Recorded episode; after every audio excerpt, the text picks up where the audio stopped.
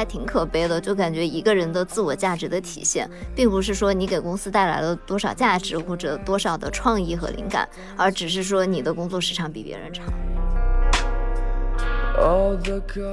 就像小七说的，抛弃他自己，比如说三抛的话，可能抛弃恋爱、结婚、生子；抛的话，可能抛弃买房、结人际交往；到七抛的话，可能在抛弃那个梦想跟希望。每天工作的八个小时是我的工作义务，只要我多工作一分钟的话，就是我给老板的人情，老板就应该对我感恩戴德。我的工作和我的爱好和兴趣高度的重合，可以说我的工作就是我的爱好和兴趣。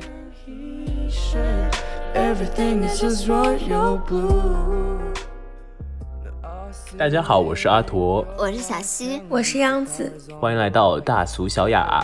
大苏小雅说三位生活在纽约、旧金山、海德堡打工人每周跨时差谈天说地的吃人一语。嗯，今天呢，我们想跟大家聊一下最近拼多多的事情，因为最近拼多多的风浪真的是一波未平，一波又起。前面的瓜呢还没有来得及吃完，这后面的瓜又接踵而至。虽然我们是身处海外的打工人，但是还是对于国内的九九六文化呢早有耳闻，而且就是在新年伊始的的。这个时间段，拼多多发生的这一连串的悲剧，都不得不让我们觉得同为打工人呢，感到非常的唏嘘。是的，而且拼多多它也只是被推上风口浪尖的这种九九六文化的冰山一角。像在现在这种内卷的大环境下，还有无数的打工人也在进行着非常高强度的工作。我们想借着这期节目呢，理性的借着拼多多的例子讨论一下九九六文化，然后给大家介绍一下我们朋友在归国之后水土不服的打工人小故事。对，可能很多听众朋友呢也会觉得九九六文化只是一个国内的文化，可能在海外上面的我们呢是不会遇到这样的问题的。那我们今天也想跟大家聊一聊我们在海外工作的一些亲身经历吧。所以咱们这期是要站在宇宙全人类、宇宙中心全人类的视角来聊九九六吗？哇塞，这个起点好高哦！但是毕竟有人的地方就有江湖，就有内卷嘛，所以九九六虽然兴起于国内，但是它却以其他的方式出现在我们其实也在海外打工人的生活之中啦。对啊，毕竟我们也是混迹办公室多年的，就是老员工了，所以我们也想跟大家分享一下，到底是怎么通过办公室政治当上老板的宠儿的经验 交流大会。不好意思，我觉得只有小西你一个人在当老板的宠儿。没有啦，没有啦，我开个玩笑。阿驼先给不太熟悉拼多多的听众们简单介绍一下这间公司吧。真的有不熟悉拼多多的人吗？其实我就是，哦，我也不算是他们的就是密集的用户啦，毕竟我也离开国内有一段时间了嘛。但是我是比较熟悉它这个社交电商的这个属性。我作为一个社恐，是真的非常的害怕这种砍单群的。你有被人发过这种链接让你帮忙砍价吗？嗯，我没有被发过拼多多的，毕竟可能大家也知道我不用它。但是就是其实现在，呃，美国也有一些华人的电商是沿袭了这个系统。哦，对哦，你们还互相安利，当我没说。对，突然想到了。OK。对啊，对啊，就是很多这种，就是比如说你拉个你的朋友，然后发给他一个邀请码，然后他就可以挣二十块钱啊，这种就是我觉得这整个系统都是非常的。就像是以前小时候卖安利一样，安利返利赚饭钱。这个突然让我想起了咱们之前讲月光的时候的故事。对，But anyway，对拼多多引客的流量成本会相对于普通的电商要低很多。然后它作为一个社交电商呢，会通过社交网络的口碑进行宣传，然后这样的话就可以帮助他们吸引这种免费的流量。听上去好像是一个不断给用户创造价值的平台啊。的确啊，就是拼多多价值观核心呢，就是为用户创造。价值的本分啊，本分。呃，然后这个本分呢，也有一层意思是坚守自己的本职。那这个坚守自己的本职要怎么体现呢？据说啊，在这个拼多多的工作系统当中，当员工的月工时达到三百个小时的时候，系统会显示应以本分。这个我可真的是闻所未闻，这个是可以的吗？法律没有这样的管控吗？它这相当于是明文要求你三百个小时啊。三百小时，那这样算一下，那岂不是一周要工作七十五个小时？如果按一周工作五天的话，就是每天十五个小时。哦，可能大家要工作个六天吧，但是就算是六天的话，你如果算早上九点钟去上班，那也要工作到半夜十二点，就是如果加上午饭、晚饭的时间，那你也要最早十二点才能回家。这听起来可太，我可能就不是一个本分的人啊。对，按这个标准的话，我觉得现在我可能也不是一个本分的人。那这样仔细算一下，九九六其实。也才七十二个小时，比这个还少一点。我比较惊讶的是，它这个是真的是可以写进系统里，然后作为一个规范在要求员工。虽然九九六这个文化深入人心，但是在我看来，大多数都是一个不成文的规定，这样就是没有人会宣扬这样把这个事情当做自己的企业文化，所以他们把它写进系统里，然后还告诉员工这是本分，才真的是让我觉得有一点害怕的地方。我都会觉得每天工作的八个小时是我的工作义务，只要我多工作一分钟的话，就是我给老板的人情，老板就应该对我感恩戴德。结果现在要工作十五个小时才算本分，这也太夸张了。我觉得小西是在欺负自己老板听不懂中文。是的，你们办公室没有会说有懂中文的或者听中文播客的员工吗？哦，没有哎，我们公司真的是一个纯白人的公司。畅所欲言，在这边讲。但凡你老板听我的中文，借你十个胆子，你也不敢说出每一分钟都应该是我给老板的人情这种话。是的，我觉得我难以想象在德国这种地方执行，肯定是完全操作不下去。一个你要他全民戴口罩都有困难的地方，怎么可能让人给你工作十五小时每天，然后才算本分呢？是的，就是在这种高强度的工作强度和内卷文化下，今年年初呢就爆出了很多关于拼多多的员工的悲剧。我想大家都应该有所耳闻吧？对，我有在 follow 前面几个事件，但是发展到现在，真的好像感觉每过几天就会有新的悲剧发生，我已经有点 follow 不上了。我就来给大家简单的梳理一下整个时间线。首先是呃，今年的一月三日。网传呢就说年仅二十三岁的拼多多新疆分部的员工因为加班过度而猝死。然后一月七日呢。网传拼多多上海本部一名员工被抬上救护车。一月八日，网传拼多多上海本部另一名员工将前一天同事被抬上救护车的整个过程拍照并匿名发匿名发布在了呃社交平台陌陌，而被拼多多辞退。被辞退员工呢以当事人的身份在新浪微博、哔哩哔哩视频网站等平台发布视频证实此事，称一月八日当天从被谈话被赶到被赶出公司整个过程仅三十分钟。并进一步证实了上海本部员工对员工每月工时三百小时的强制要求，以及国家法定节假日强制要求员工提前返工等规定。啊，那我其实还蛮难想象一个这样的小小员工，他的这些事情能被发出来。我觉得应该是一连串的事情发生的过于密集了，然后就像是一波未平一波又起这种感觉，然后就被舆论推上了顶峰。这样，嗯，然后我觉得可能很多员工其实也就是长久以来。积蓄的各种敢怒不敢言，各种不满，就是趁这个风口，然后就一起给放了出来，这种感觉。对，其实最近呢，还有后续，一月九日的中午十二时三十分左右的拼多多员工谭某林，呃，从长沙二十七楼家中跳楼，当场离世。天呐，还是个老乡哇！这种猝死救护车跳楼，感觉拼多多的员工每天生活在水深火热之中。哎，到底是有多少工作做不完啊？非得延长自己的工作时间？就是我一直没有理清楚的一个逻辑是，为什么现在社会这么发达了，已经有很多机器可以帮助我们进行很多的呃生产了，为什么还需要这么多人工劳动密集的工作呢？我觉得是人内心欲望的一种驱使。对，我就是不知道为什么在科技这么发达的情况下，人的工作时长竟然比古代的时候还要长。我觉得这件事情怎么想都不符合逻辑啊。对，是这样子。所以我觉得现在很多的公司。也不仅仅是互联网公司啊，倾向于九九六的原因，其实是来自于个人对于成功的一些渴望。就在大环境的情况下，如果别人都在九九六，然后你不在九九六，你都可能会失去行业领先的这个地位。我觉得这还挺可悲的，就感觉一个人的自我价值的体现，并不是说你给公司带来了多少价值或者多少的创意和灵感，而只是说你的工作时长比别人长。我觉得这个底层逻辑是我非常害怕的一件事情。是。其实仔细想想，“九九六”这个词啊，其实也是一点一滴从隐秘的角落走到台前。我记得咱们以前在上学的时候，也只是从就新闻里面听到说啊，有这种企业有这种呃狼性文化之类，但是从来都没有真正接触到过。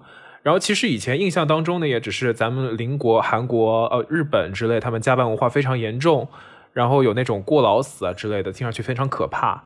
但真正就切身体受到体就感受到这个事情的时候，还是因为咱们一届的朋友们，然后回国之后受到一番就是国内职场的洗礼。是的，就是大学毕业以后，好多朋友都选择了回国耶，我们身边也好多。然后我们就收集了一些现役国内打工人的感受，但是考虑到呢，不想影响他们现在的工作啊，所以我们就来给大家转述一下他们的情况。就为什么说怕影响他们呢？也是因为前天，呃，咱们的一位朋友说他同事刚被开除，呃，就是因为在微博发老板的坏话，然后不知道为什么就传到了公司里这个样子。这也太可怕了吧？嗯，对，就是我也听说拼多多的内部是会互相举报吗？也没有到互相举报这么严重，但是 HR 会有的时候抽查你们的微信，然后微博，还有就像刚刚提到的陌陌，然后如果被查到了说了公司的坏话的话，就是。有可能会被辞退，这样，嗯，然后我也有另外一个朋友是去年疫情的关系刚刚回国工作嘛，然后他就说回国工作了以后还是觉得会有一些不适应的地方。我觉得他比较不能理解的一个地方是，大家并不是说因为有非常非常多工作的任务完不成，所以才要九九六。大家比如说差不多十点钟去上班，会在公司里面吃两顿饭，然后每一顿饭可能就要休息一个半到两个小时，嗯，这样大概就是。每天其实工作时长也没有那么长，但是怎么样好像都要搞到十一点、十二点才能。就相当于就是一整天全泡在公司里了，就你的生活作息全都以就是公司为主。而且就是因为你回家的比较晚，所以你第二天好像又起不来床。现在好像公司打卡也没有那么严格，就是如果金融行业或者互联网行业的话，又是十点过十一点才去上班。然后其实早上的时间你是做不了什么事情，并不是你生活的时间，你只是睡觉度过了。然后呢，晚上呢，你又得要在公司里面补偿这个早上睡觉的时间，就导致这个作息就越来越混乱，然后就变成了一个就感觉是一整个那种恶性循环嘛，我就觉得对对对，这完全是有悖于中医的 养生养气原则哎。咱们这个就是早起早睡的小能手，央子姐姐在这边。有非常大的意见啊！对这个，央子说：“我绝不九九六。”只是我后来才了解到，这背后还是有另外一个逻辑的。为什么 HR 会默默的在推动这个，把时间从九九六变成到嗯十零零七或者十一十二十一十二七？是因为。比如说你年龄比较大了，有家庭有孩子了以后，你是不可以，你晚上要去接小孩，或者你晚上至少想要见到小孩一面，嗯，那你就要提早下班。比如说你九点过，你就想回家，九点过已经算是好可怜，已经算提早下班了，是吗？呃，对。然后呢，如果大家都实习实行一个十一点到十一点的工作时间的话，慢慢的这种。年纪比较大的人就会自动的自愿退出，嗯，潜所以是潜在的一个就是淘汰机制，相当于就是虽然虽然不成文，但是其实就是有这样一个潜的规则在这边。嗯，那其实也不是完全局限于国内，其实在很多其他地方也有这个啦，比如像英国，它就有这个。呃，Magic Roundabout 的制度啊，它的缘起其实是二零一三年的一件事情了，当时还蛮轰动的，就是有好几份伦敦的报纸的头版报道了一个二十一岁的年轻人，他是在美林银行的伦敦办公室的一个德国实习生。然后在连续加班几天以后，通宵嘛，他就猝死了。呃，我记得有这个就新闻，那个时候还挺震撼的。对，嗯然后当时 Evening Standard 的标题还引用了他当当时跟对别人说的话：“Excel 表格让我压力很大。”我天呐，啊，感觉这句话就是阿图的心声吗？掷地有声哎。我觉得，我觉得会。我我好像有朋友，其实就是他们就做那种 IBD 嘛，然后就是他们天天工作就是要对着 Excel。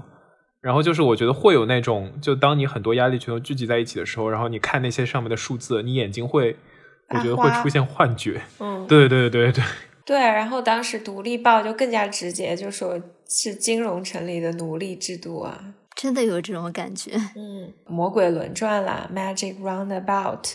所谓就是这些实习生们呢，他们经常要工作到清晨七点钟，然后就做个。出租车回到公寓，出租车就会在公司外面等着，然后等他们回到家呢，洗个澡，换身衣服，然后又 坐着那个在家门外等着的出租车回公司继续上班。天呐，所以他们仅存的下班时间就是坐在洗澡换衣服，出租车上，对，出租车上补觉。我好像听说，就是那种投行的，他们可能就是趁会趁上厕所的时间去就休息一下这个样子。哦，对，我听说很多人在厕所里面摸鱼，就是因为太困了，又不能在又不能回家睡觉。可是他们这个制度不太科学吧？这样能最大化的让人产生效益吗？人太极度劳累的时候，我觉得效率会变低。对，就工作效率会很低，对而且你啊做出来的工作质量就完全不能被保证，因为很容易出错。这并不是一个很科学的制度，只是说因为你的同事都这么干，嗯，这就是一个内卷，就内卷嘛，对啊，就是对。，就是毫无意义的内耗。因为大家都这么干，你不这么干的话，好像别人就会觉得你不够用功。然后，因为你自己内心是非常渴望成功的，然后对，你想不别人觉得说你不用功，所以所以你也就是不知不觉也把自己就给被迫卷入了这一场就是互相比较的这种轮转。对，对，其实大家可能对这个投行的感觉就会说是就赚钱赚很多嘛，然后殊不知就自己的工作时长也很长。其实我觉得，对，其实我想说个小插曲。大一我有个好朋友，就是他当时有在投行实习，他跟我说，实习生真的非常惨，他那时候经常通宵加班。通宵加完班，因为他地位最低，他早上一早大家还没来之前，他就要给整个办公室买咖啡，啊，天呐，一大早就要整理当天所有的那种金融资讯，就是他除了嗯。自己的工作以外，他还要做很多额外的那种，真是打工人做的那种杂活。对，就这样，他还没有拿到就是返场的资格，后来他也没能够进到那一家投行。好惨啊。好惨啊。我今天有在思考一下，为什么投行的人不愿意多雇几个人，这样每个人的工资稍微低一点，但是能够保证每个人的工作时长都是一个有效的工作时间嘛。但是就是因为他们想要用高薪高的这个年薪吸引到很多的年轻人进入他们所谓的精英阶层，就感觉你进入投行就是精英化了，然后你拿着高的工资，那你当然就是出卖了自己的灵魂，你就要把这个时间回馈给公司。就是他们是完全可以多雇几个人，然后少给一点工资，但是这样就失去了投行在这种精就是英他的那种。就地位和他那种 reputation 在那边是吗？嗯，哎，其实我想问一下，就如果你给你这么多钱，你会去愿意做这样的工作吗？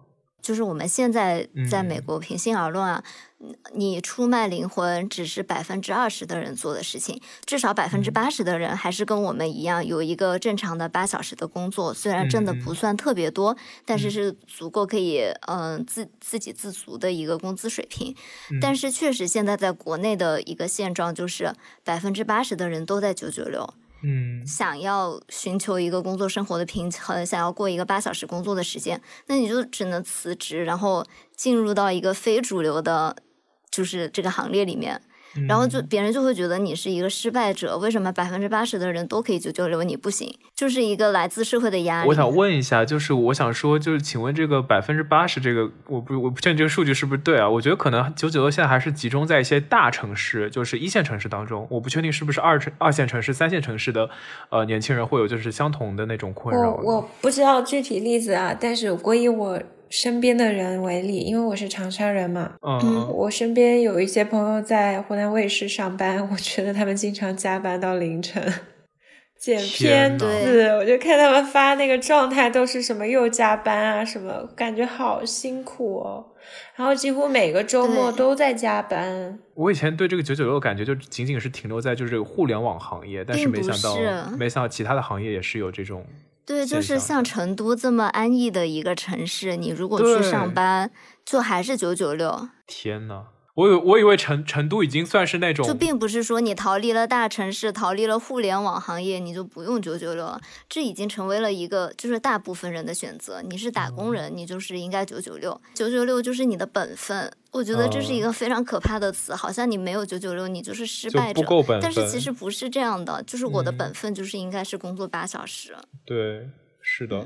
虽然我们这个地方聊的稍微有一点远啊，既然我们聊到了一些别的国家的这种工作的制度，大家可能就是以为在国外工作没有九九六这回事情。我刚刚确实也是说的比较理想化了，但是怎么可能呢？其实有人的地方肯定就会有竞争、有内卷啦。虽然不加班，还是会以别的方式出现的。对，其实就坊间传闻，在就美国，其实某些大厂还是有那种加班现象的。对的，那我们也可以跟大家分享一些我们现在自己打工的一些经验总结吧。虽然我们是弱小的打工人，但是面对大环境的压力，其实我们也会想出一些方式来。保持好自己的节奏，然后就是这个 work-life balance，维持好自己的生活。小西，这个咱们这个老板的宠儿一定有很多 可以跟我们分享的东西。其实这也是我最近在反思的一件事情。我觉得我们作为亚洲人嘛，就是从小骨子里面还是有一种踏实肯干。勤劳肯吃苦的这样的一个形象在的，其实我的同事百分之九十的同事都是工作了八个小时以后，就是关机完全不回复老板的信息的。嗯嗯嗯。但是我呢，就是有一种莫名的责任感在。嗯，有的时候老板会在下班的时候给我发一个信息，问我一些问题，但是其实你就知道他问你这个问题的潜台词就是你能不能帮我干个这个事情。我呢就非常的手贱，就经常的会觉得，哎，好像也不用花很多时间，那就先回一回吧。嗯嗯嗯。然后感觉这样就也形成了一个恶性循环。虽然呢，我现在可是老板的宠儿，但是小西已经，小西是没有，有的时候会觉得。他一旦知道你这个人是会回复消息的，以后他就每次只会对他会就经常来找你。柿子捡软的捏。我们这个小团队里面，只要有这种杂活难活，就会交给我做。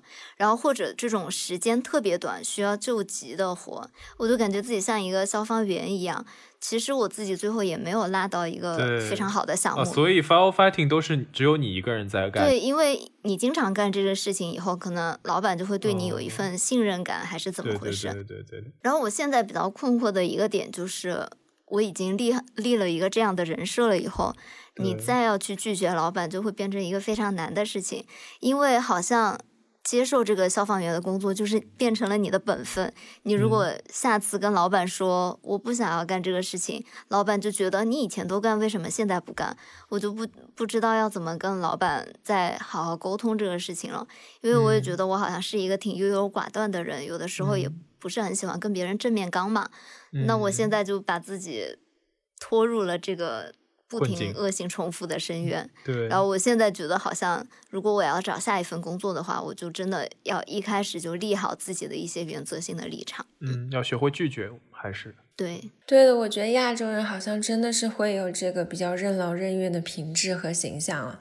我现在的工作，我觉得我没有什么好抱怨的。但是我之前也有过，在美国的时候，第一份兼职，我记得，因为兼职就是你自己算工时嘛，按你每周工作多少个小时给钱，我就很有印象。我当时大才大一，我们那个组里面有一个美国人，他是大三的，他每一次都会往多了写工时。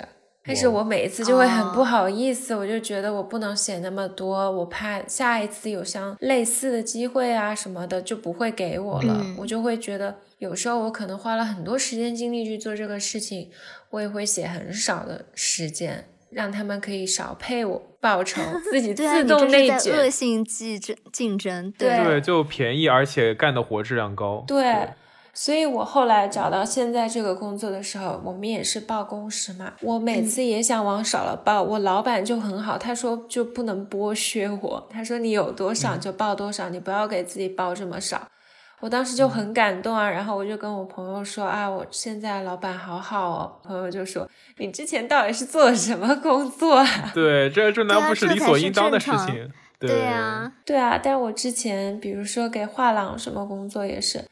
我真的没有任何一个周末是不加班的，你就是太太 nice 了。我们当时有一个邮箱是那工作邮箱，是我来管的，我就不想看。有时候到了周末，但是我自己这个人我也有强迫症，我就很害怕有什么急事。对，如果我没有看到、没有处理，我就会很内疚，因为没有人在管理那个东西，都是我来对接啊这些嘛。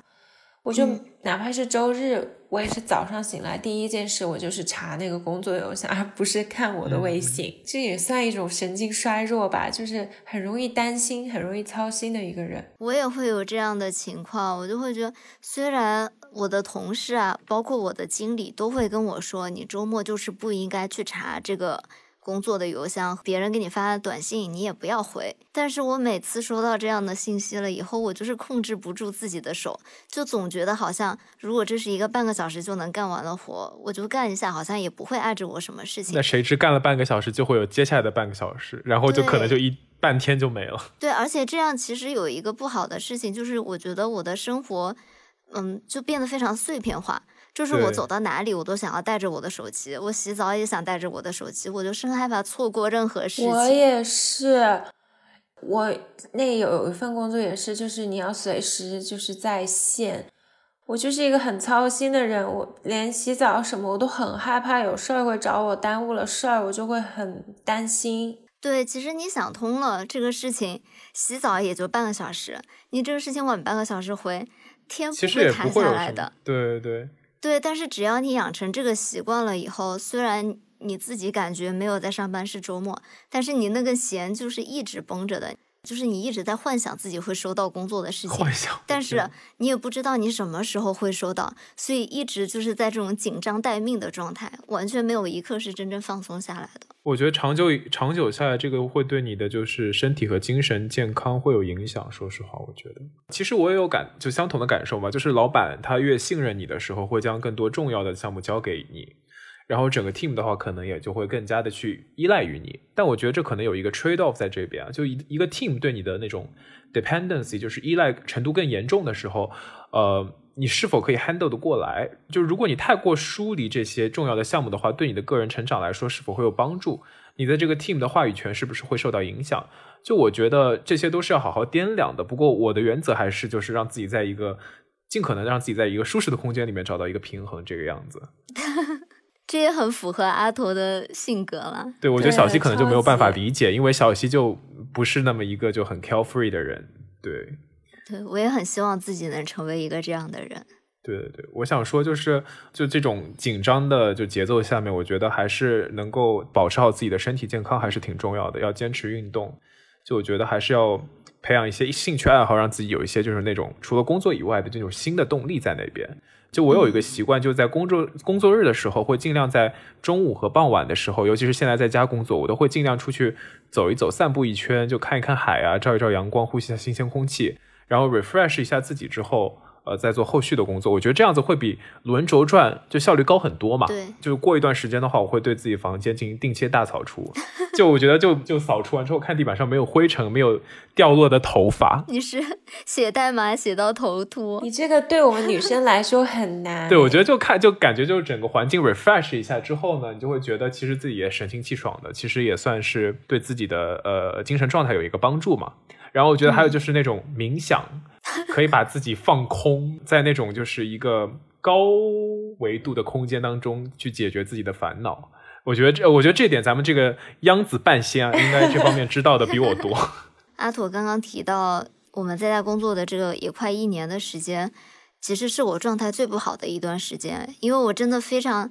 难分清什么时候在上班，什么时候是下班，因为那个边界感就就有点模糊了。现在对工作和就是你以前在上班的时候，你会觉得我在办公室的时候就是应该干这些这些事情，但是我走出办公室了，我就不应该干这些事情，好像也没办法干这些事情了，因为我没有办公室的电脑了。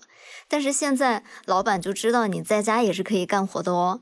就而且你也没地方可以去哦，因为外面现在都是疫情，你二十四小时就是应该在家哦，所以随时找你，你好像也应该理所应当的就要回复哦。我现在确实觉得这大半年下来吧，我好像没有任何的业余的爱好了。就像之前阿图说的，我觉得有一个兴趣爱好还是很重要的一件事情。我现在就觉得好像我。如果不上班的话，我不知道应该干什么。对，小西，小西疫情前的兴趣兴趣爱好什么来着？我记得好像是逛 gay bar 和看抖音。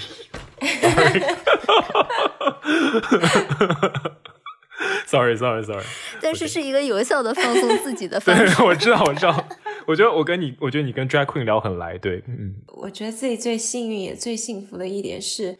我的工作和我的爱好和兴趣高度的重合，可以说我的那真是工作太幸福了。就是我的爱好和兴趣。我觉得杨子这样的就是朋友最可怕了。他就可以无尽的加班。对，我觉得就是感觉可以加班到天荒地老，就是完全可以。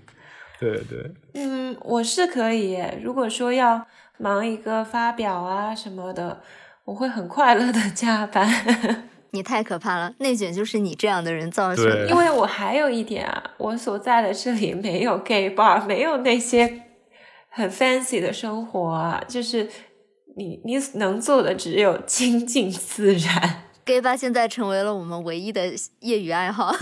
连我们节目的相关推送都是彩虹吧、探秘什么的。好好继续。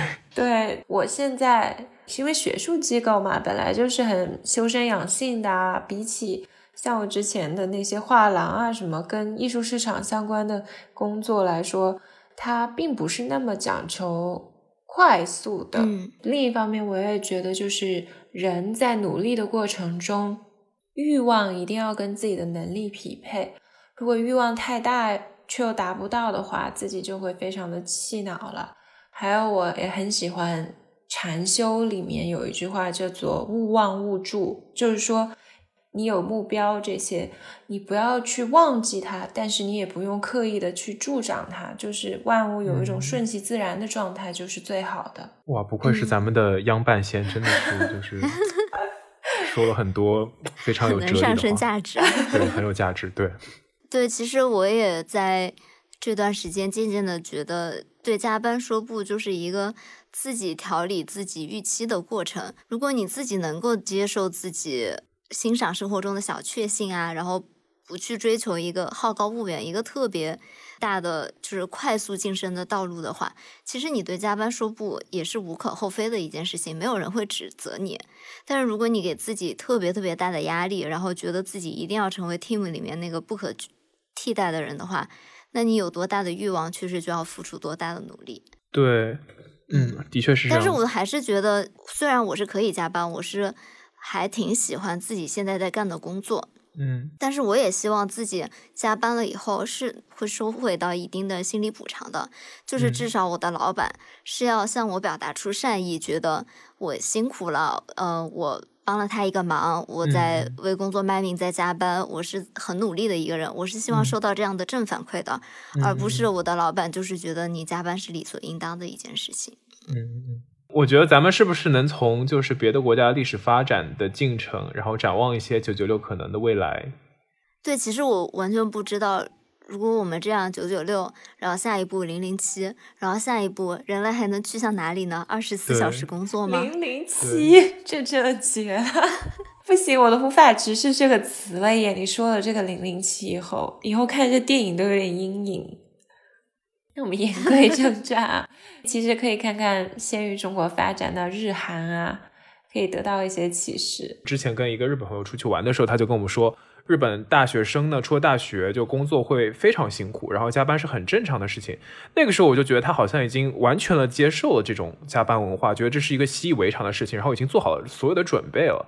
啊，我不知道你们有没有看过一部电视剧，叫做《我要准时下班》，就是极高由里子演的。我我也看过，对对，我很喜欢女主角，主角的那个东山结衣，她是一位 OL，然后过去因为高强度的工作呢，拖垮了自己的身子，而令她每天就坚持说要准时下班。他比任何人都更追求工作效率，同时也非常重视自己的私人时间。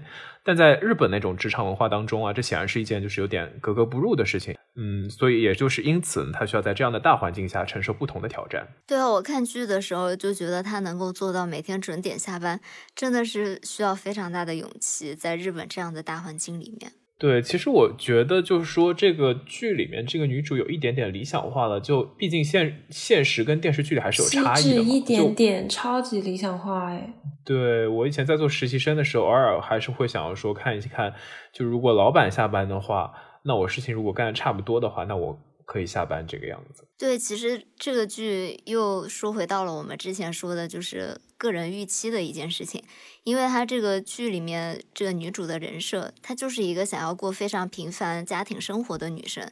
她的生活目标并不是说他要走一个比别人更快的升职加薪的捷径，而是他就是想在职场里面稳扎稳打、按部就班。然后我记得连这个女主的感情生活追求的，也就是和地下恋的同事男朋友按时结婚。那按时下班，然后拥有一个平凡的人生，也就非常符合他的人设。但是平心而论，就是大多数在九九六的年轻人，他并不是追求的是一个这么平凡的生活，他可能追求的就是更加酣畅淋漓的一个人生状态。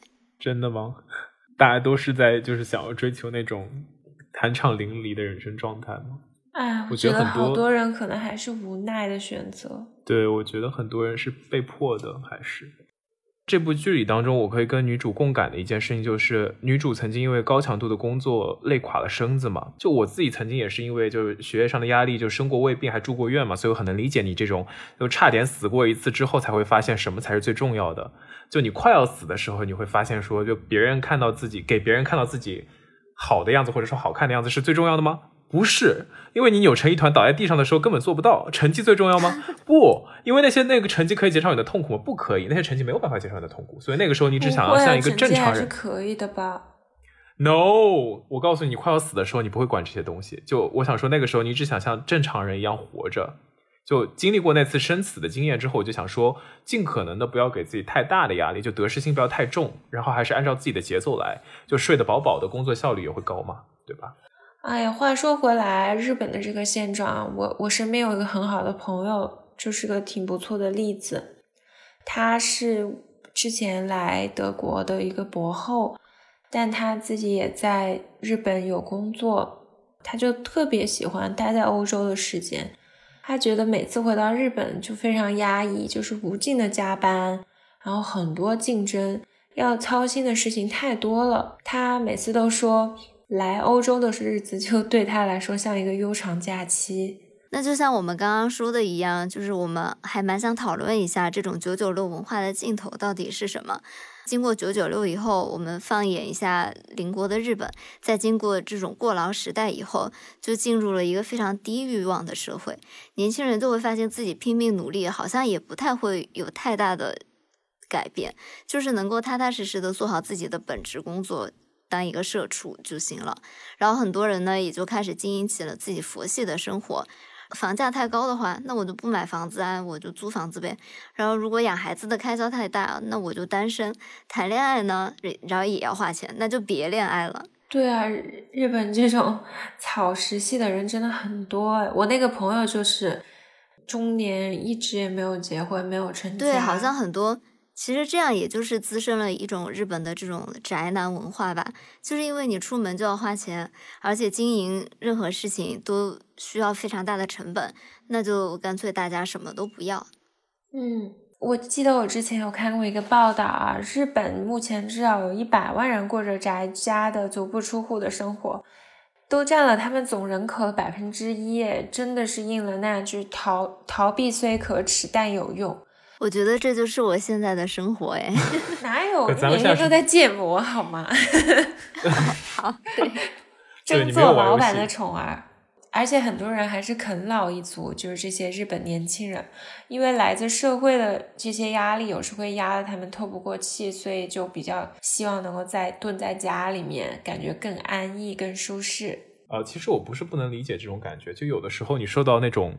很强烈的外界刺激的时候，就很想把自己窝在家里。都不算是受到强烈的外界刺激吧，我就是时不时的就想窝在家里。现在的我可是全职在家里，但是就算是回想之前上班的时候嘛，我大概到周三就会非常的厌倦自己的工作，然后就下定决心说自己周末一定要化个妆，然后出门去拍美丽的照片啊，跟朋友约个下午茶什么的。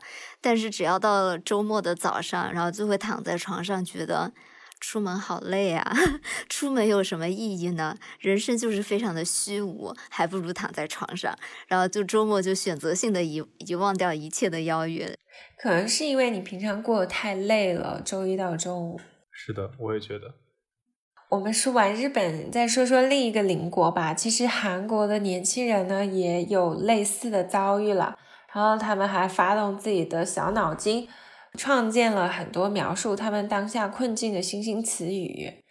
那我知道小西阿驼你们也录累了，我们就来个 quiz，小小的互动一下，猜一猜。好可怕啊，像上课被老师提问问题了一样。哎，怎么办？我是那我我就是那种在后排打盹，然后不小心老被老师叫起来的那种。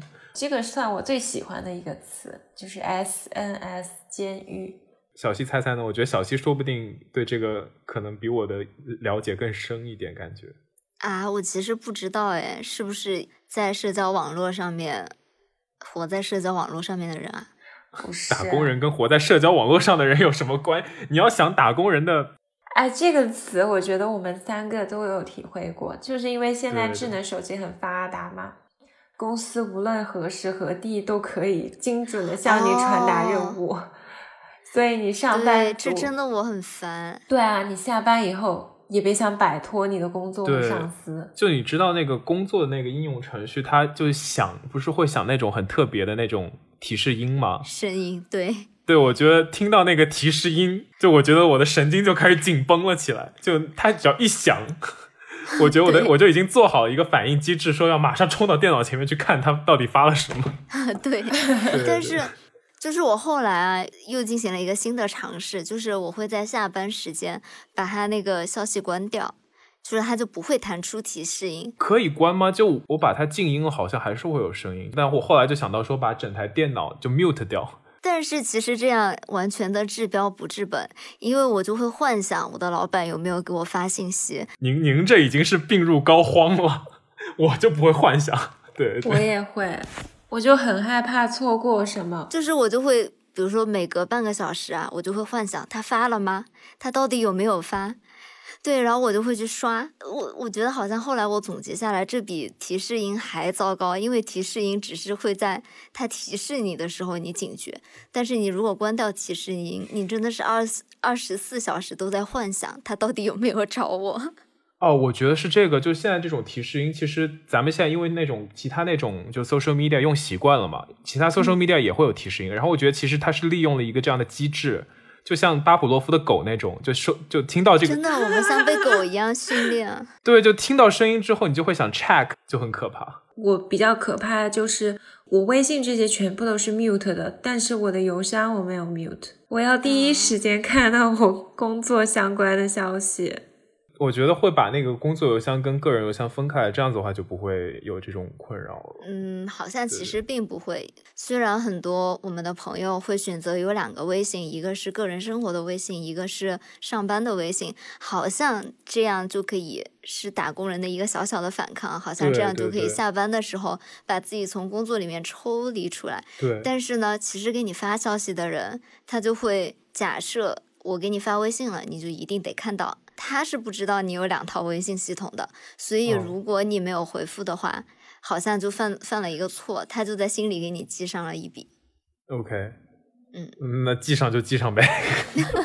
一个自暴自弃的阿拓，当他记上一笔跟你的收入直接挂钩的时候，你就无法说的这么轻松了。是这样子，没错。既然咱们的央子老师给大家进行了一个随堂小测验，那我。也给大家再来进行一个家事测验，对对对，放过我吧，我真的 困了，你快点说吧。那首先第一个词呢是叫宜家世代，这个好难啊，跟宜家有关吗？买快消品凑合过的，我也是这么想的，是吗？啊，不是，呃，嗯。嗯，不是这个意思。他的意思是，就年轻人把自己比喻为这种宜家的产品，就价格低廉，然后随时都可以被取代的那种感觉。就在就在那种大公司里工作，就是会比较没有安全感。对对对。但是我觉得宜家它也有很大很大它的优势，就像每一个打工人，他是可以 universally apply，因为他已经。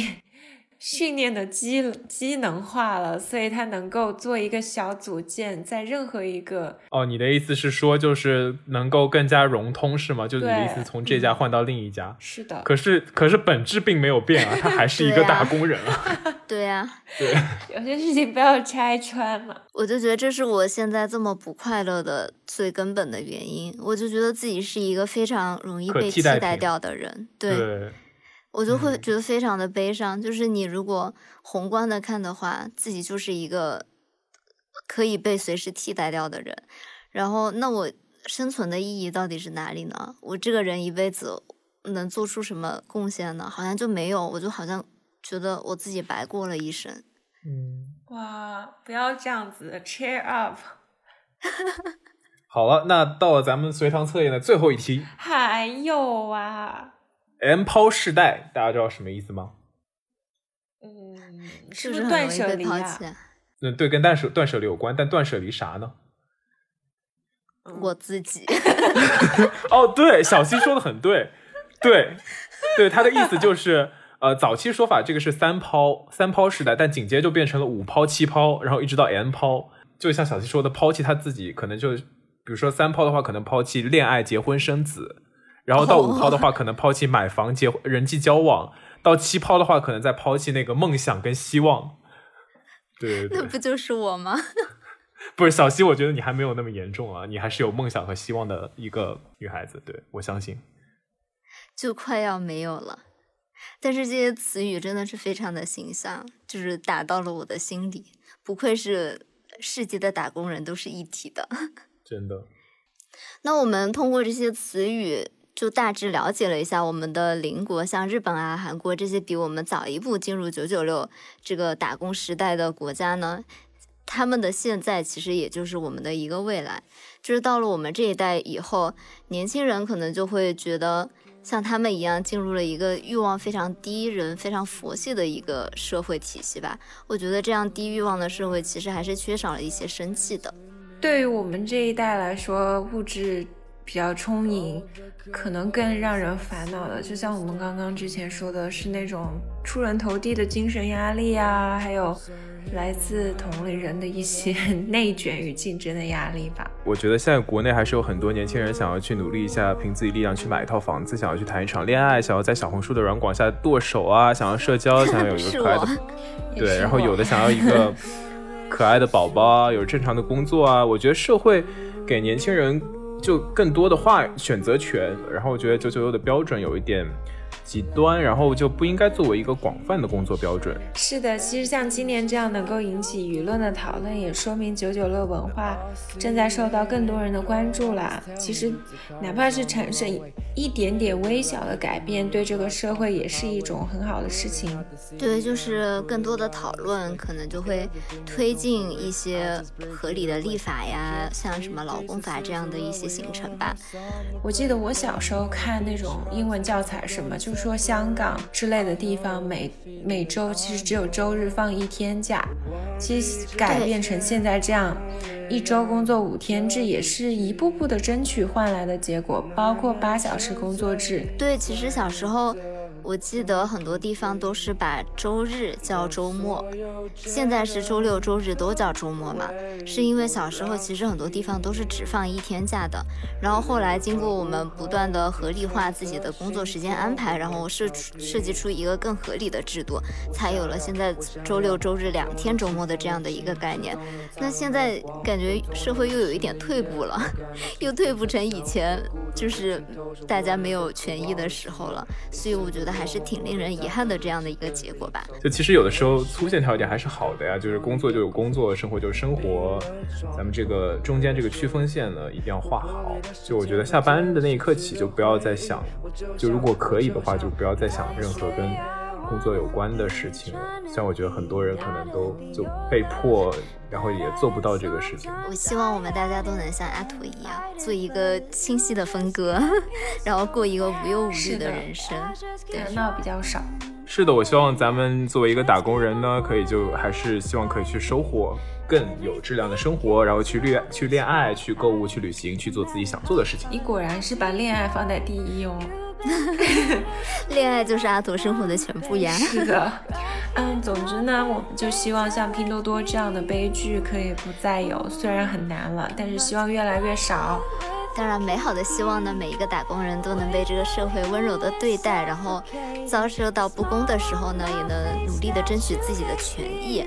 然后，就算大环境非常的恶劣呢，那自我调节也是非常重要的一个事情。当然，也希望我们的小小节目能成为呃都市打工人们生活中的一些一点调剂，给你们带去一些欢乐与温暖了。那我们今天的节目就到这里。好的，呃，我是阿图，我是小溪，我是央子，我们是大俗小雅，下周再跟大家见面喽，拜拜。祝大家打工快乐，拜拜。